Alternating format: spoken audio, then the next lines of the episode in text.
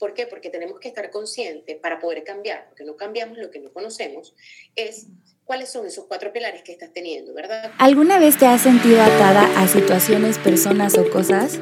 ¿Tus emociones no te dejan fluir y hacer lo que realmente deseas? ¿Haces cosas por obligación? ¿Estás presionada por la opinión de los demás? ¿Te sientes estancada? ¿Parece que estás en una jaula? Yo soy Elizabeth. Y yo Marilina. Ambas somos psicólogas apasionadas por impulsar el crecimiento femenino. El propósito de nuestro podcast es ayudarte a reconocer y apartar lo que sobra. Desvincularte y decir adiós a todo aquello que no te deja ser auténtica y crear la vida que sueñas. Que nadie decida por ti, que ninguna necesidad o creencia limitante te impida alcanzar tu potencial. Esperamos que este podcast sea una de tus herramientas hacia la liberación personal. Bienvenida. Hola, ¿qué tal? Buen día. Aquí estamos en un episodio más de Alas y no jaulas. Súper contentas de recibir a una invitadaza que tenemos el día de hoy. Y bueno, este episodio sí o sí lo tienen que escuchar todos porque el tema de la ansiedad nos pasa a todos en algún momento de nuestra vida. Totalmente, me atrevería a decir que más del 80% de las personas que llegan a sesiones vienen con ansiedad y con síntomas que verdaderamente los están aprisionando. Entonces esperamos que este episodio pueda hacerte de libertad, pueda ayudarte a traer conciencia sobre el tema y para esto tenemos una invitadaza de honor que es Silvia Rodríguez. Ella es una life coach especializada en ansiedad emocional, así es que estamos seguros que todo lo que ella diga toma nota porque te va a sumar el día de hoy. Bienvenida Silvia, qué gusto tenerte aquí. Gracias, chicas. Más bien gusto para mí de verdad estar aquí y acompañarlas a ustedes en este podcast que me encanta también. De verdad que muchísimas gracias. Silvia, me encantaría que nos platicaras un poquito de tu trayectoria. Digo, yo estuve revisando, wow, tienes hasta un libro, todo empezó. ¿Cómo empezó? Cuéntanos brevemente acerca de tu trayectoria y de a lo que te dedicas, ¿no? Sí, fíjate, esto empezó porque yo viví con ansiedad. Y como no sabía en aquella época, porque había muy poquita información en realidad, yo lo que estaba era buscando una enfermedad. Yo decía, yo tengo que estar enferma de algo y nadie me está diagnosticando. Y fui a muchos especialistas, muchísimos médicos, y todo salía bien. Afortunadamente todo salía bien y me decían, Silvia, pero es que no hay nada, ¿sí?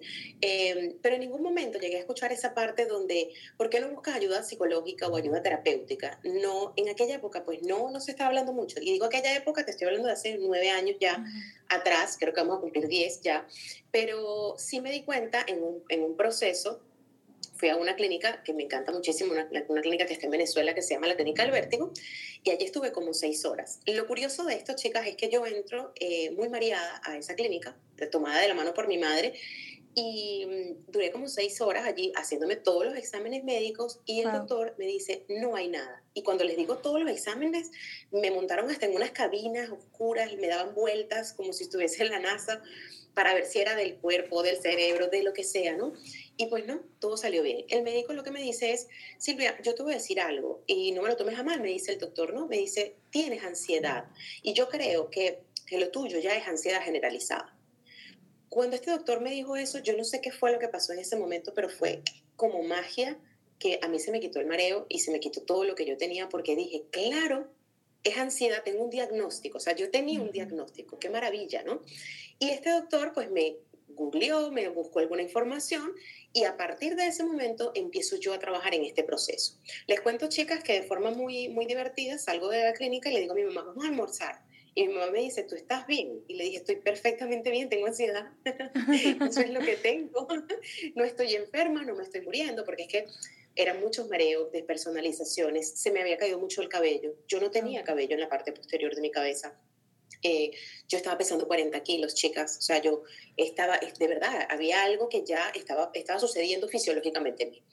Y bueno, nos fuimos a almorzar y cuando llegué a mi casa, antes de llegar, compré una libretita, me acuerdo perfectamente de un color morado, y la coloqué en la mesa y empecé a meterme en la computadora a buscar todo lo referente a la ansiedad que para mí ansiedad es para lo que muchas personas todavía es que es, ay, tengo ansiedad porque va a, venir va a venir el chico que me gusta, o tengo ansiedad de tal cosa, o tengo ansiedad por comerme algo. Y no, la verdad es que eso no es ansiedad. Entonces, claro, por eso es que trato de ir llevando este mensaje constantemente de lo que en realidad es la ansiedad y lo que representa la ansiedad en la vida de una persona.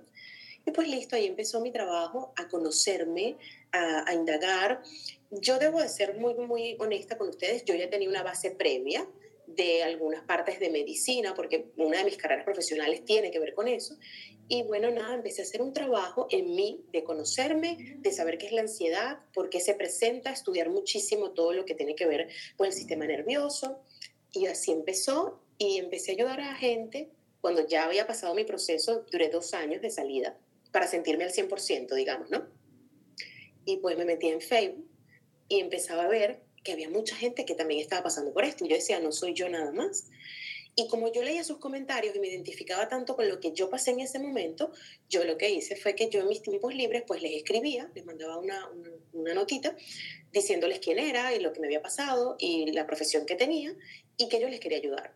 Y bueno, así empecé a conectar con mucha gente súper linda que hasta el sol de hoy mantengo contacto y todo esto sin costo, obviamente, porque yo lo que quería era ayudar en mi tiempo libre. O sea, si alguien más estaba pasando esto, yo quizás con lo que había trabajado en mí lo podía ayudar. Y pues esto se convirtió en todo esto, chicas, que hoy es Habla con tu ansiedad después de siete años. Publicamos el primer libro, que lo que hice fue contar mi experiencia personal para que otras personas no se sientan solas y se pueden identificar dentro de la historia y además pues dejarle un montón de herramientas que a mí me funcionaron, que me siguen funcionando para mi vida personal y para cuando estoy trabajando eh, con otras personas y le fui dejando toda la información. Quería dejar tanto que la editorial me quitó el libro y me dijo publica otro. Pero así comenzó toda esta historia, chicas, y así la he mantenido. Wow, qué increíble historia. Y creo que el valor agregado está en eso, ¿no? Que tú sabes, tú has pasado por allí, puedes entender a las personas que hemos, porque me incluyo que hemos experimentado ansiedad, ¿no? Y, y Sí, justo este miedo de no saber incluso con los ataques de pánico si te estás muriendo, ¿no? Si es algo físico, como lo decías, es una desesperación gigante. Pero para aclarar un poquito más este tema, me gustaría si nos puedes explicar qué es la ansiedad, cuáles son sus síntomas, como bien lo acabas de decir, o sea, estar, estar así con el nervio porque ya va a llegar el novio no es ansiedad. Entonces, ¿qué sí es ansiedad? Sí, fíjate que, que la ansiedad es un proceso fisiológico de cualquier ser humano, ¿vale? Y es necesario, es un proceso útil. Lo que pasa es que cuando está en nuestra vida los 365 días, o por ejemplo en un mes, 18 días, yo estoy pasando por proceso de ansiedad, ya no es tan útil, porque empieza a desmejorar mi calidad de vida. Entonces, obviamente se presentan un montón de sensaciones, porque fíjate en algo eh, que te rescato, Elizabeth, yo, no, yo he aprendido y también trato de llevarlo de esta manera con mucho respeto, por supuesto, al, al, al área de la salud.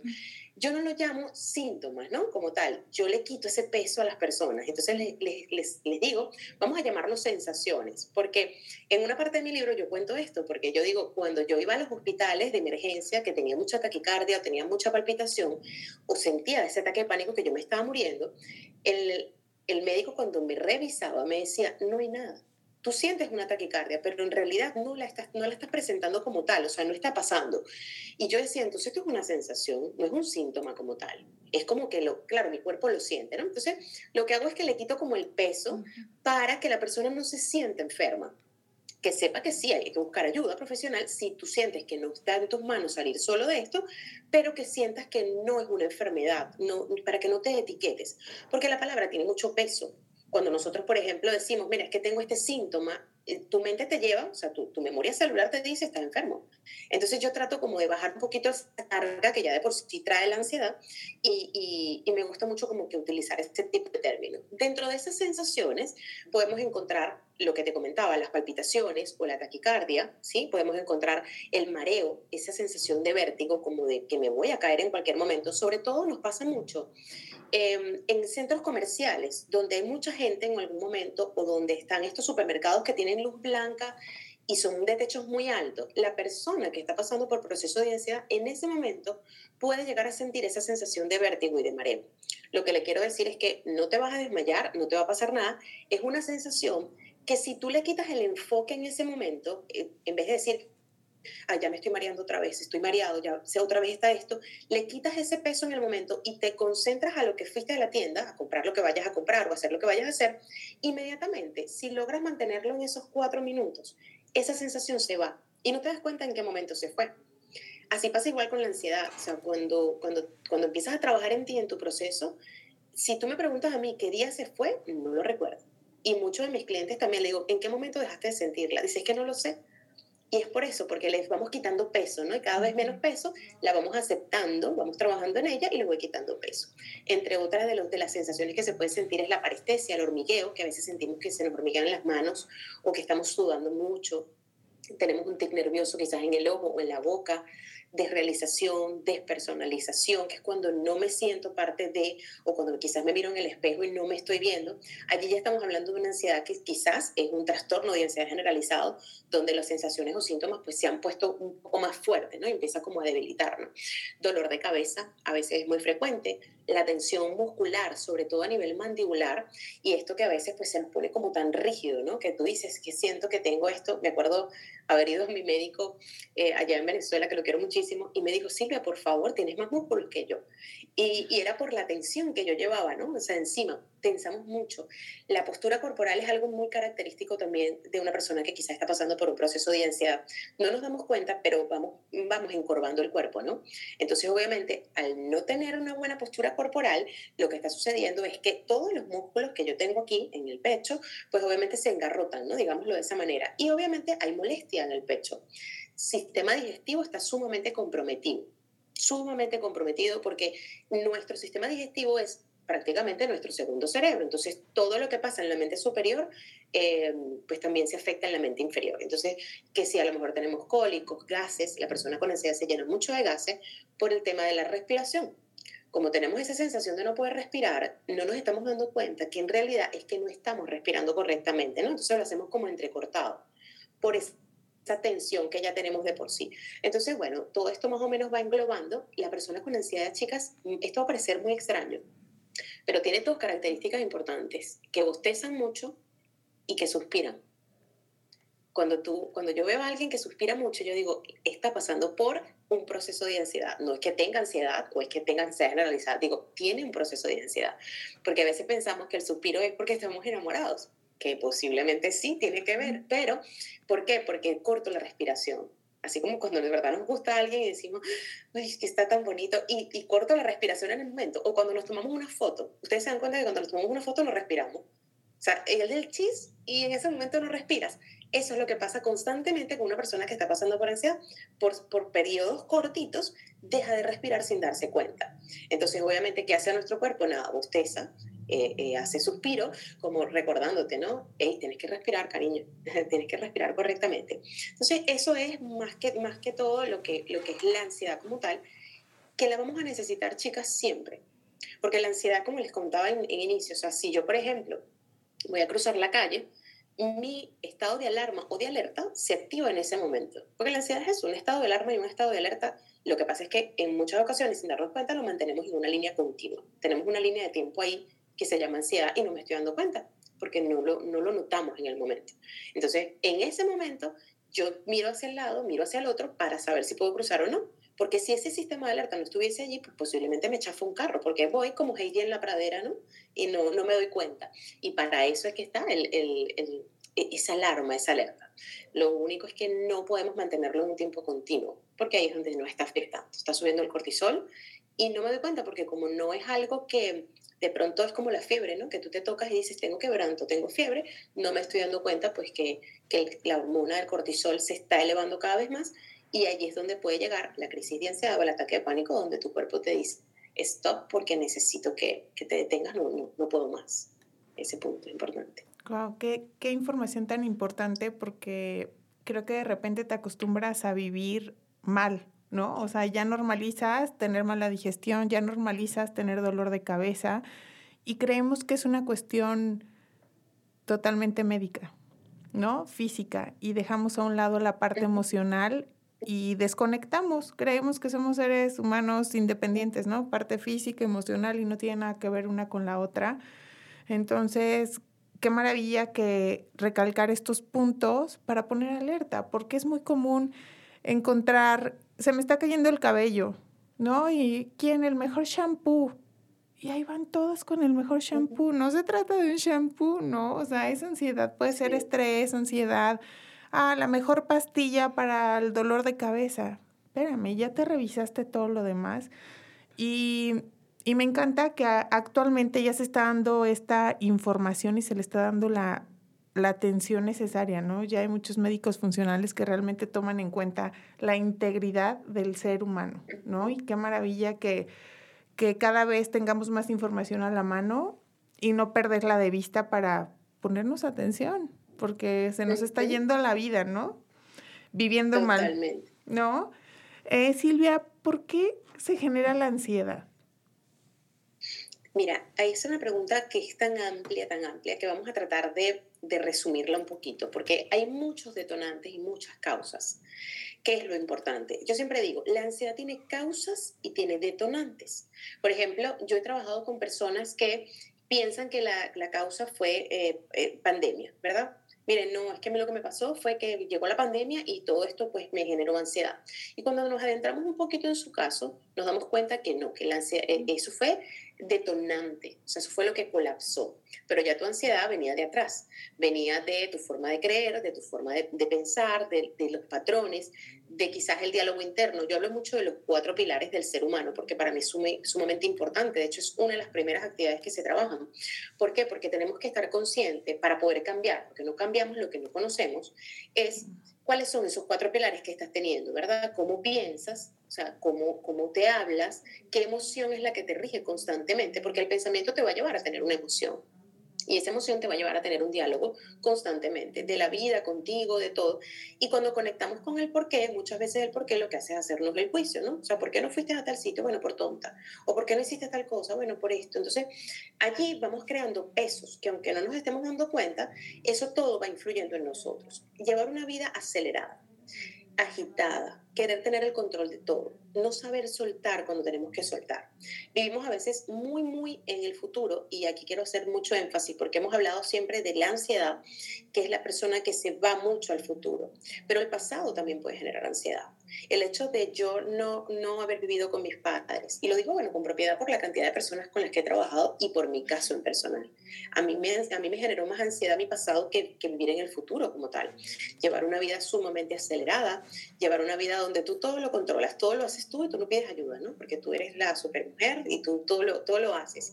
Eh, no saber comunicarte, no saber expresar en realidad lo que estás sintiendo o lo que te molesta o lo que te duele. En el primer capítulo de mi libro hago una pregunta y es, ¿qué te pasa? Nada.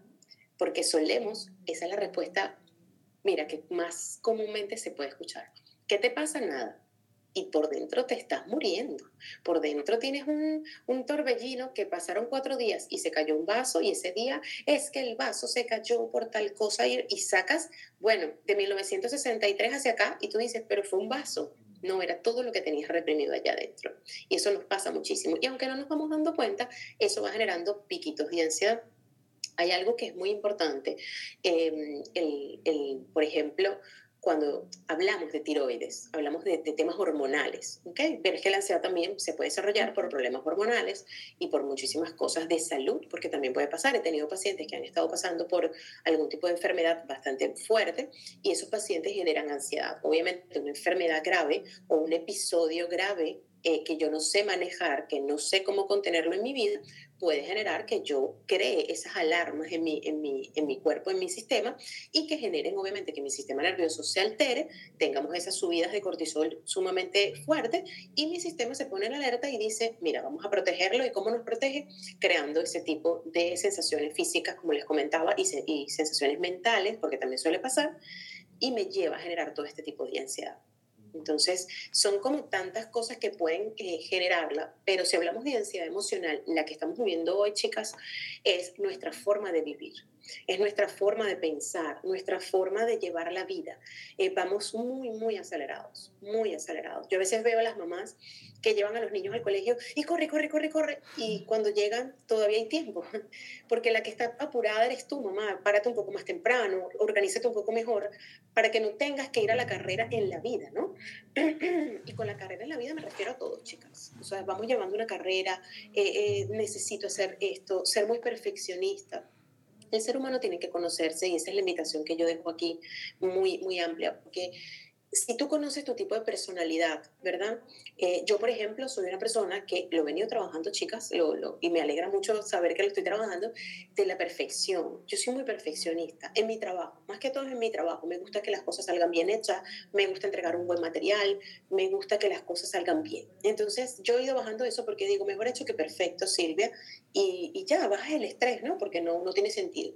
Pero cuando te conoces, como dice la doctora Marian Rojas Estapé, que es una psiquiatra, me parece que es la mejor psiquiatra de España, que cuando tú te conoces tú te alineas. Y es verdad. O sea, cuando tú dices, mira, yo soy una persona que soy perfeccionista, por ende, si algo se sale de esto, eso a mí me va a generar molestia, me va a generar inquietud. Eh, yo soy una persona que a lo mejor pues soy personalidad altamente sensible, soy una persona paz, y a mí todas las cosas me generan esas emociones, me, me ponen tensa, me generan tristeza, me mueven. Entonces, cuando tú te vas conociendo, tú empiezas a ver por qué y por dónde puedo estar generando yo episodios de ansiedad, como llevar un pequeño diario en nuestra vida, en nuestra mente. O sea, cuando me pasa esto, yo me pongo nerviosa. O cuando me pasa esto, yo me pongo como muy tensa. Irnos conociendo es fundamental. O sea, siempre lo digo, es fundamental que nos conozcamos. Uy, creo que acabas de decir una clave impresionante y es esa, conocernos, ¿no? Porque a veces estamos atravesando los, las diferentes procesos y temporadas de nuestra vida y los pasamos en automático.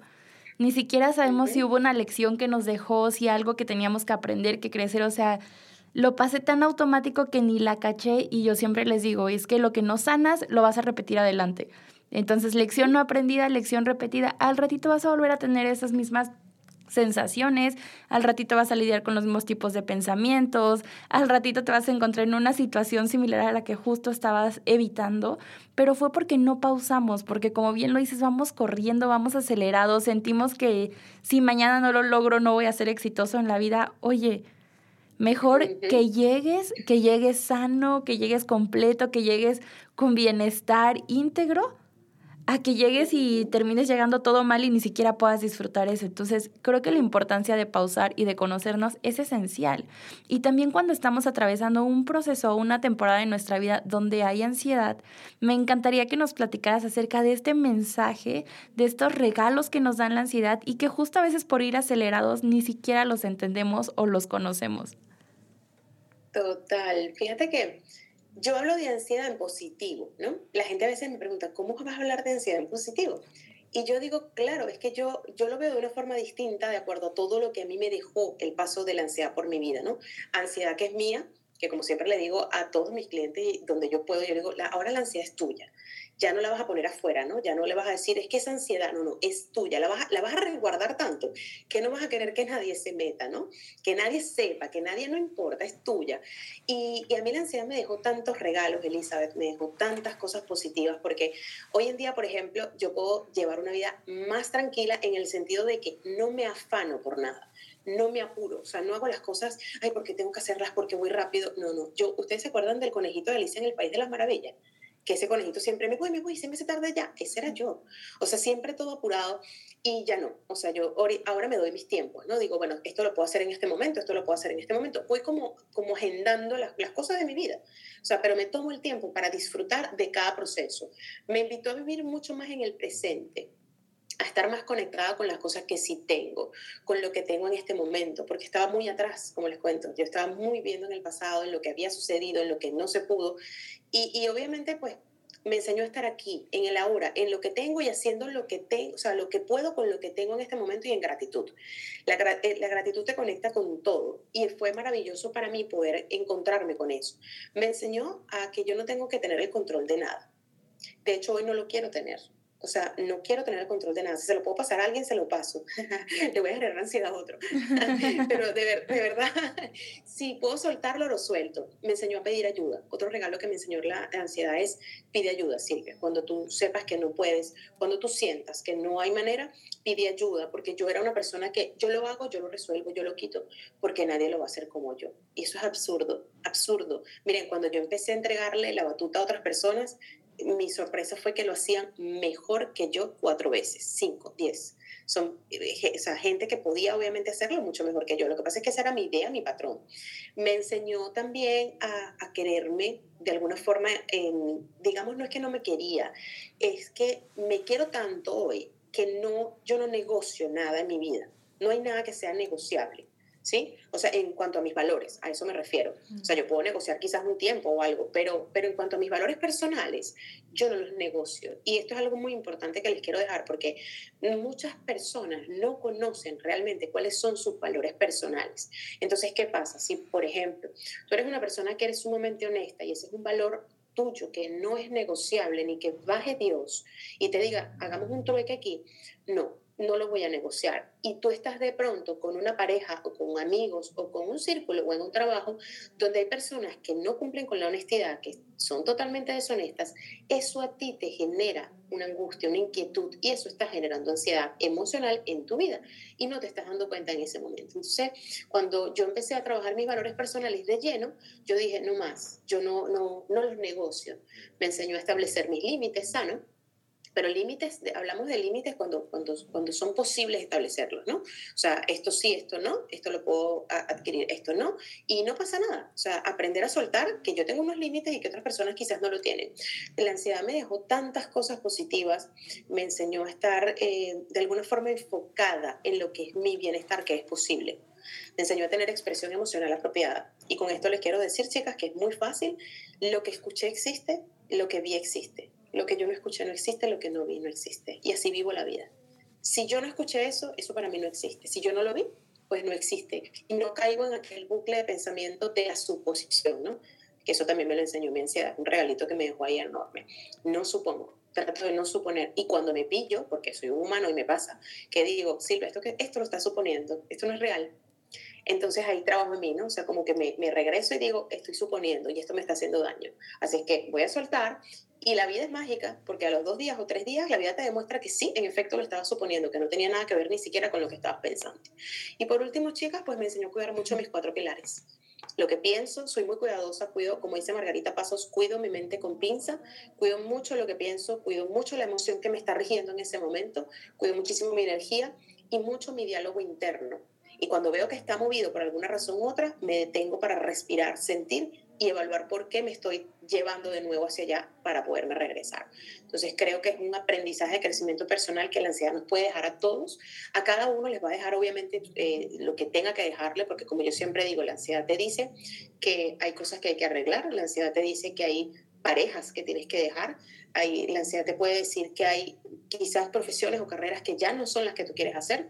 La ansiedad te está trayendo un mensaje y lo que tienes es que tratar de abrirte a la posibilidad de escucharlo para dejar de buscar la causa fuera, porque la causa no está fuera, la causa está aquí, dentro de nosotros. Y esa es la parte importante. Claro, y tener el valor de escucharnos, ¿no? Porque el tema de no conocernos, de no tratarnos, es el miedo, el miedo a sentir, el miedo a conocer esos monstruos, ¿no? Entre comillas, porque dices, no, qué, qué susto, qué susto que no coincida con esta idea que tienen mis familiares y entonces ya salgo del contexto y qué miedo, qué miedo, ¿no? Entonces, la invitación es, pues es justo agarrar el toro por los cuernos, como dicen por ahí, ¿no? Y poder enfrentar la realidad y poder ver lo que realmente tienes quitando expectativas, ¿no? Porque generalmente traemos una expectativa y cuando vemos la realidad y no coincide, viene el shock.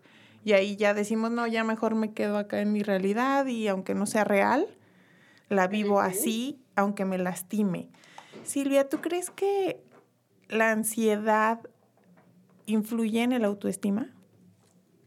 Total, totalmente. Hay un, hay un podcast que tengo, ay, creo que lo tengo. Sí, sí lo tengo, sí lo tengo. Es que a veces uno dice, lo subí, sí, sí lo tengo, pero hablo mucho de la autoestima, eh, porque obviamente cuando nosotros estamos pasando por un proceso que de alguna forma nos debilita, nos resta calidad de vida, eh, sentimos que no estamos en nuestro centro, que sentimos que, que, decimos, oye, ¿qué es lo que me está pasando?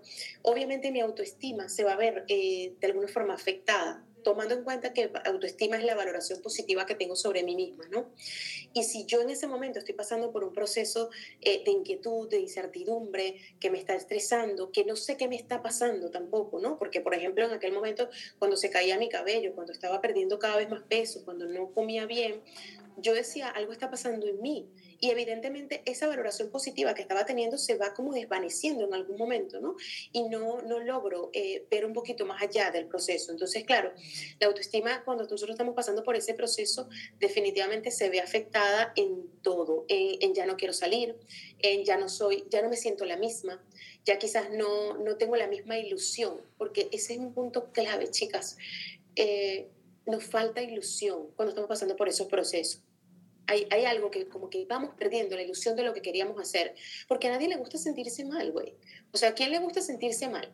De verdad, o, sentirse que está pasando por un proceso, no nos gusta. Nosotros le tenemos de alguna forma un rechazo a eso. O sea, no me gusta tener gripe, no me gusta que me duela la panza, no me gusta que, que sentirme a lo mejor en, estados tristongos, que ojo, estos estados de tristeza o tristongos, como le digo yo a veces, eh, o estados de ansiedad, nos pueden poner muy cómodos que llega un punto donde primero los rechacé, pero llega un punto donde ya me acomodé y ya me puse cómoda y digo, bueno, está bien, o sea, la ansiedad te puede poner en una ansiedad cómoda, donde tú sabes que, bueno, mañana igual te vas a sentir así, o sea, ¿para qué vas a hacer algo? ¿no? O sea, si igualito lo vas a sentir, ya tienes tiempo sintiendo esto, o por ejemplo, ¿para qué me voy a arreglar? o ¿para qué voy a salir con mis amistades? Si yo sé que cuando salga me va a dar una crisis mejor me quedo aquí, y te vas quedando como atrapado en ese círculo, que fue lo que me pasó a mí.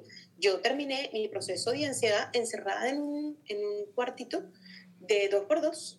O sea, literal, chicas, era chiquitito. Era la cama y un televisor y ya. Y, no, y ahí no había más nada. Pero ahí yo me sentía cómoda porque yo decía, aquí no me da mareo, aquí no me da taquicardia, aquí no me siento mal, aquí no me tengo que exponer.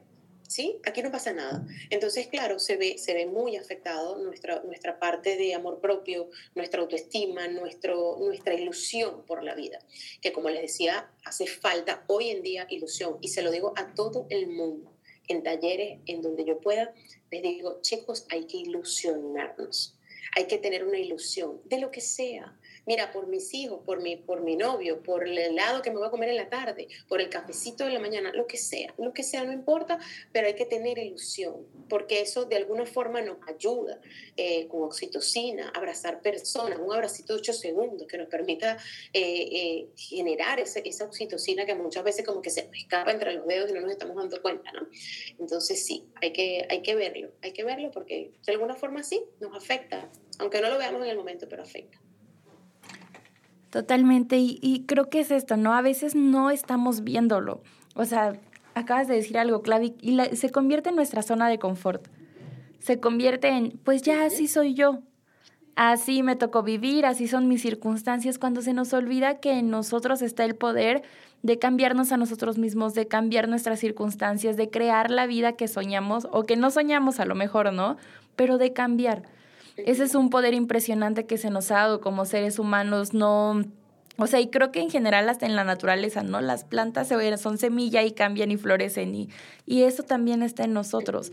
Pero la diferencia es que a nosotros no se nos da tal vez de forma como una florecita, o sea, no, no es un proceso que se dé así de, ah, por, por simple ciclo de la vida, sino creo que nosotros evolucionamos y maduramos cuando hacemos la conciencia de decir, esto no es lo que quiero para mi vida sí, a lo mejor ya me acomodé, pero realmente yo siempre les pongo este ejemplo y les digo, vean su vida como una línea de tiempo. Si tienen, no sé, 30 años, 40 años y el promedio de vida es de 80, ¿todavía te vas a echar otros 40, otros 50 años de esta forma? O sea, ¿realmente así quieres ya decir, esta fue mi historia, esta fue mi vida? Y creo que es importantísimo cuando caemos en esta reflexión y decir, no, a ver, como bien lo decías, ¿qué me va a hacer ilusión? ¿Qué me va a motivar? Pero es este ejercicio de voltear a ver hacia adentro y de cambiar nuestros patrones de pensamiento, de cambiar estas ideas que ya teníamos arraigadas, enraizadas y que al fin y al cabo están dirigiendo nuestra vida. ¿Cómo crees que podríamos lograr este cambio de pensamiento? Y qué, qué bonito, me encanta eso de la línea del tiempo, Elizabeth. Yo también me, me, gusta mucho hacerlo así, pero me gusta verlo en otras personas, ¿no? Que yo digo, ay, todo el mundo hace ese, bueno, quizás no todo el mundo, pero, pero creo que la mayoría estamos trabajando hoy tanto en nosotros que lo vemos de esa forma. Pero hay algo que es tan importante que, que es, yo siempre digo, ¿no? O sea, como, bueno, yo lo acabo de conversar con ustedes, que no podemos cambiar a veces lo que no conocemos, ¿no? Y a lo mejor para, para nosotras, que hemos hecho tanto trabajo personal, que estamos en esto, quizás sí es más fácil, ¿no? Cuando decimos, mira, voy a tomar conciencia, esto que estoy haciendo no me hace bien, o como dices tú, Elizabeth, de aquí a tantos años yo no me quiero ver allá, o sea, yo me proyecto y digo, voy a llegar allá de esta forma, no, lo puedo cambiar ahora, ¿no?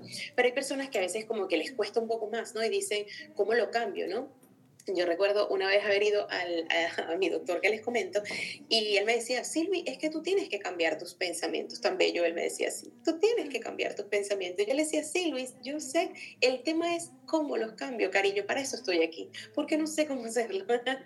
y, y, a veces eso es lo que le pasa a muchas personas, ¿no? Que, que de alguna forma, por eso es que trato de que el contenido siempre tenga una solución porque hay mucha ansiedad, entonces la ansiedad es mala, la ansiedad es patológica, la ansiedad te hace sentir, güey, sí, pero dale solución, o sea, ¿qué vas a hacer, no? O sea, es lo importante. Entonces, uno de los, de los ejercicios que yo dejo para, para, que me preguntaste, para, para cambiar esos pensamientos, yo te, a mí me gusta mucho eh, dividirlos como en dos cajitas, ¿no? Yo tengo uno, de hecho, después se los voy a pasar para que, para que lo puedan escuchar, que está ahí en YouTube, eh, que se, se llama Cambia los pensamientos con este ejercicio de forma efectiva, ¿no? Entonces yo les explico a las personas que eh, para mí, yo les enseño que no hay pensamiento positivo o negativo. Yo digo que es un pensamiento satisfactorio o un pensamiento obsoleto. Este es un pensamiento que me hace sentir, que me hace sentir bien, que me crea ilusión esto, ah, bueno, voy a utilizarlo a mi favor. Y este es un pensamiento obsoleto que la verdad es que si lo evalúo de cerquita, si lo veo con lupa, digo, esto no me suma. De verdad, pensar de esta manera no me está sumando en este momento. Entonces, déjame buscar una imagen que me haga sentir. Porque el pensamiento positivo me he podido dar cuenta que no lo podemos mantener durante mucho tiempo. Porque como es un pensamiento nada más, los pensamientos pasan así, e, instantáneamente. Y si es un pensamiento que quizás no es una realidad, sino que solamente le estoy dando un enfoque desde, desde, la perspectiva de que quiero pensar en eso, que quiero pensar que soy millonaria. Pero posiblemente tu Pepe Grillo se va a montar aquí y te va a decir, güey, pero tenemos 10 pesos en la cartera. Entonces ya el pensamiento positivo se esfumó. Si pensamos en algo satisfactorio, por ejemplo, no sé, yo pensaría, yo que tengo una hija, pensaría en mi hija, en todo lo que he vivido con ella, en cuando nació. Eso fue algo real. Entonces yo lo que hago es dejarme sentir y reavivo eso nuevamente, ¿no? O mira, me acabo de comprar un coche, o acabo de hacer tal cosa, o sea, cualquier cosa que, que, que sea una realidad. Entonces yo digo que podemos hacer el ejercicio de anotar yo siempre digo, tómate unos minutitos al día, unos minutitos. A veces la gente me dice, es que no tengo el tiempo. Yo le digo, pero sí tienes. Si tú lo buscas, créeme que tienes el tiempo. Diez minutitos, no te va a tomar más. Hay una, una, se ha demostrado ya que hay una conexión neurológica entre lo que tengo en mi mente y cuando lo escribo, hay una descarga y se ha demostrado esa conexión. Entonces yo siempre digo, tómate diez minutitos y escribe. ¿Qué estuve pensando hoy? Entonces, bueno, mira, estuve pensando en que la vida no está a mi favor, o que, no me va a alcanzar para la renta, o que no me va, ¿sabes? Todo ese tipo de cosas. Y evalúa cuál de esos pensamientos que tuviste fueron satisfactorios para ti, te sumaron, te dieron un plus, o cuáles de esos tú dices, mira, este pensamiento es obsoleto, de verdad no me suma, no me sirve. ¿Qué estamos haciendo aquí? Yo estoy tomando conciencia. Cuando yo lo llevo al papel, lo puedo ver. Y cuando lo puedo ver, lo conozco. Y cuando lo conozco, lo cambio. Porque si lo busco dentro de mi mente, ¿qué pensé hoy? ¿Qué pensé hoy? ¿Qué pensé hoy? Ay, lo dejo pasar, entonces me meto en una red social, por no nombrar ninguna. Me meto en una red social y bueno, y ahí quedó mi pensamiento. ¿Qué crees que va a pasar? Que al día siguiente tu vida va a estar igual. Porque es que no lo moviste. No hay movimiento dentro de ti. Entonces, cuando tú lo anotas, listo, tú evalúas entre esas dos cajitas, ¿no? Entonces tú dices, bueno, este pensamiento me sumó, lo voy a dejar así, y además te vas a hacer consciente, tomas conciencia como que yo estaba pensando así. O sea, esto es lo que yo pienso, ¿sabes? Mira, yo voy a decir algo que quizás va a sonar un poco escatológico, pero quiero que la gente lo vea de esta manera. Es como que si tú pudieras hacerte un propio autoexamen de heces y tú puedas ver qué haces tú con tu comida. Y tú digas, güey, esto es lo que yo como, así me estoy alimentando, así te estás alimentando. Pero como no lo vemos, no me hago consciente. Entonces pasa lo mismo con los pensamientos. Es primera vez que hago este ejemplo, Jesús del Huerto, ¿verdad? Pero se me vino y no lo podía dejar escapar. Pero, pero es así, cuando, cuando tú lo ves, eh, tú te haces consciente y dices, claro, yo estoy pensando de esta manera. Entonces ese día tienes la oportunidad de hacer el cambio. Y ya mañana, cuando tú amanezcas, ese pensamiento que fue obsoleto ayer, cuando lo vayas a pensar hoy, te vas a dar cuenta en el instante. Vas a decir, mm, mm, esto a mí no me suma. Eso yo lo estaba pensando ayer y me sentí mal. Ya tu mente te dice, no, porque tu mente empieza a guardar, tiene recordatorios ahí de memoria, empieza a guardar lo que tú hiciste. Entonces, ese es uno de los muy buenos ejercicios que tengo para eso y uno de la papelera morada, chicas, que lo que podemos hacer es que cuando tengo pesadez, incertidumbre, inquietud, lo que sea, eh, yo lo anoto, Yo lo anoto y me, esto es un ejercicio de programación neurolingüística, cierro mis ojos, pienso, o sea, tomo ese pensamiento o esa imagen que me está haciendo mm, ruido, daño, malestar y la proyecto como que si fuese una película y la pongo chiquita, chiquita, chiquita, hago como que si con mis manos la voy poniendo pequeña, pequeña, pequeña, pequeña, cada vez más pequeña y la doblo en, en la palma de mi mano, es como que la arrugo, ¿no? Y la boto en una papelera morada que tengo al lado y hago así.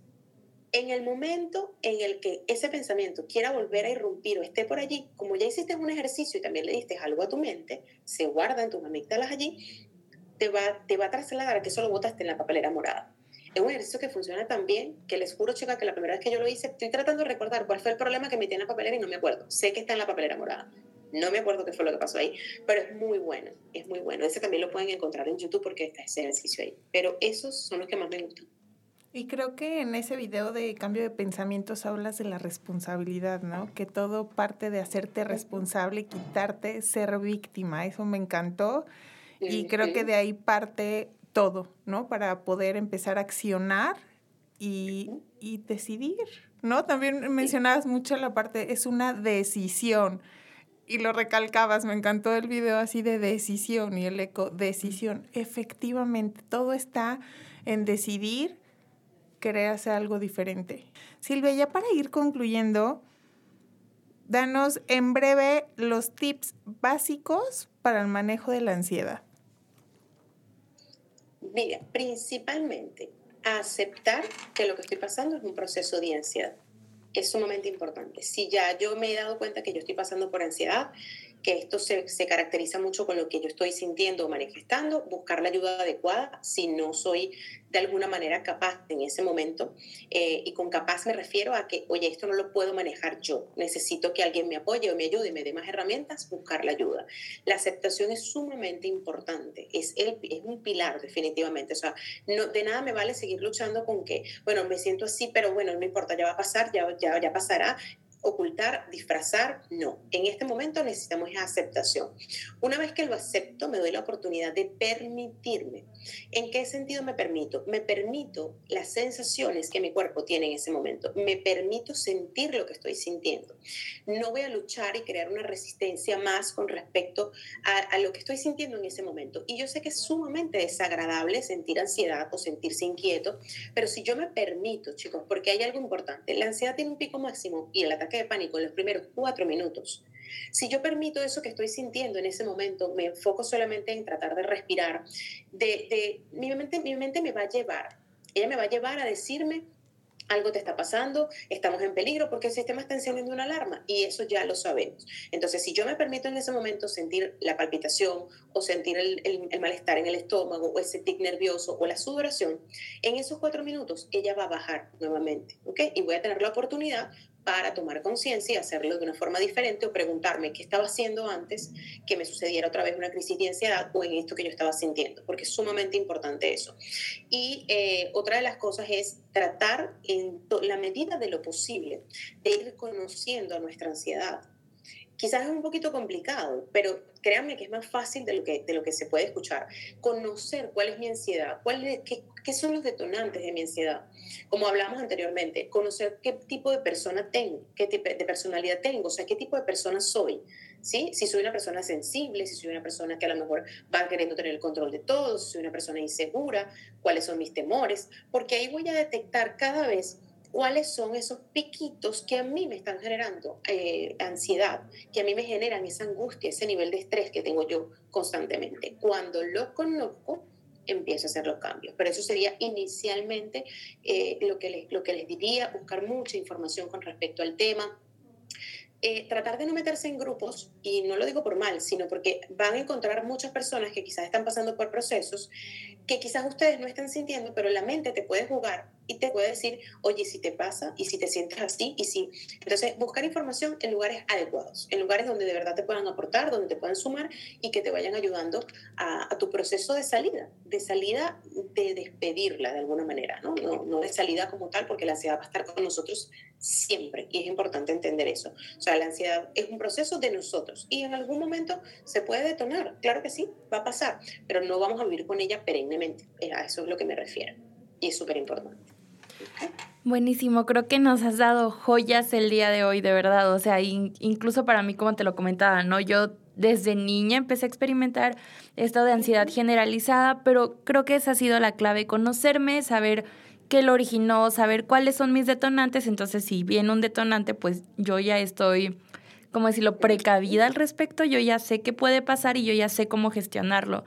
Y creo que lo resumiría en eso, conócete a ti, conoce este proceso que estás viviendo. Me encantó la parte de no etiquetarnos porque incluso creo que se ha vuelto una moda, ¿no? De, ay, tengo ansiedad y las redes sociales, si bien nos han ayudado a difundir muchísimo y a aprender muchísimo, creo que también a veces vuelven moda cosas que no está padre decir, o sea, no está padre así como de, ah, sí, es ansiedad y, y todos lo agarran como, sí, sí, tengo ansiedad, oye, es un tema y es algo importante y es algo frustrante incluso para las personas que verdaderamente lo llegan a experimentar y el que tú nos hayas podido tener esta claridad, nos hayas brindado esta conciencia del día de hoy, de verdad ha sido valiosísimo. Creo que este episodio va a estar top, este episodio va a ser una herramienta buenísima, pero no nos queremos quedar allí, queremos conocer más de ti, queremos contactarte si a lo mejor tú estás atravesando un proceso, puedes contactar a Silvia. Por favor, compártenos tus redes sociales, Instagram, tu podcast, en YouTube, ¿cómo te encontramos? Gracias, mi guapa. Mira, en YouTube estamos como Habla con tu ansiedad. El canal se llama arroba Habla con tu ansiedad. En Instagram soy, soy Silvia, se llama así, soy Silvia. Allí también me pueden encontrar. Y nuestra página web, silvia.net que también pueden encontrar por ahí pues muchísima información. El podcast también se llama Habla con tu ansiedad. Y bueno, estamos allí con muchísimas ganas, muchísimo gusto de poderles ayudar. Ahorita traemos algo súper chulo, chicas, que me encanta mucho. Voy a aprovechar de compartirlo con ustedes y con las personas que nos escuchan. Es un, es un pack de audios que he creado con una especie de explicación donde si, por ejemplo, te estás sintiendo con algún tipo de inquietud, de pesar o tienes taquicardia o no sabes cómo manejar tu pensamiento en ese momento, pues buscas tu audio, tocas un clic y listo, tus audífonos y donde quiera lo puedes escuchar. Y lo hice en, en realidad es porque yo dije, yo necesitaba algo así en mi vida cuando estaba pasando por ese proceso. Entonces yo dije, bueno, ya les di el libro, ya tengo esto, ahora qué, con qué más puedo ayudarles, ¿no? Y creé ese pack de audio que estoy enamorada porque digo, va a ser fácil. O sea, tú te metes en tu celular y tocas un botón de lo que quieras escuchar en ese momento, o una meditación o una relajación, y ahí va a estar, ahí va a estar disponible y estoy súper, súper contenta pues con eso. Y, nada, seguimos trabajando, chicas, para poder, bueno, seguir aportando a la comunidad y a todo lo que se pueda, que yo creo que esa es la parte importante, así como ustedes que van sumando con este podcast, que me encanta también. Muchas gracias, Silvia. Pues vayan corriendo a su perfil porque tiene material súper interesante, de verdad. Ya le eché un ojo rápido y me aventé el de cambios de pensamiento. Una maravilla, o sea, de verdad de mucho valor y mucho aporte para, para la sociedad, ¿no? Y me encanta que te enfocas a mujeres, mujeres abriendo camino, mujeres con alas y pues vamos con todo, ¿no? A despegar este camino que es nuestra vida. Te agradecemos Silvia, por estar el día de hoy con nosotros y te agradecemos a ti que te has tomado el tiempo de escucharnos. Esperamos en verdad que este episodio te ayude a librarte de la jaula que de pronto se puede volver la ansiedad y que solamente se convierte en unas alas y en un motor más para tu vida, para conocerte y para desarrollarte personalmente. Muchas gracias. Un abrazo. Gracias a ustedes, chicas. Sal de esa jaula que no te está permitiendo vivir libremente. La verdadera prisión de la que tienes que escapar es de tu mente. No olvides seguirnos y si has decidido tomar vuelo, puedes contactarnos en... Estoy en Instagram como Marilina Arias, Psicología para Emprendedoras. Y a mí me encuentras como arroba cuéntame.psic. Gracias por escucharnos. Hasta la próxima.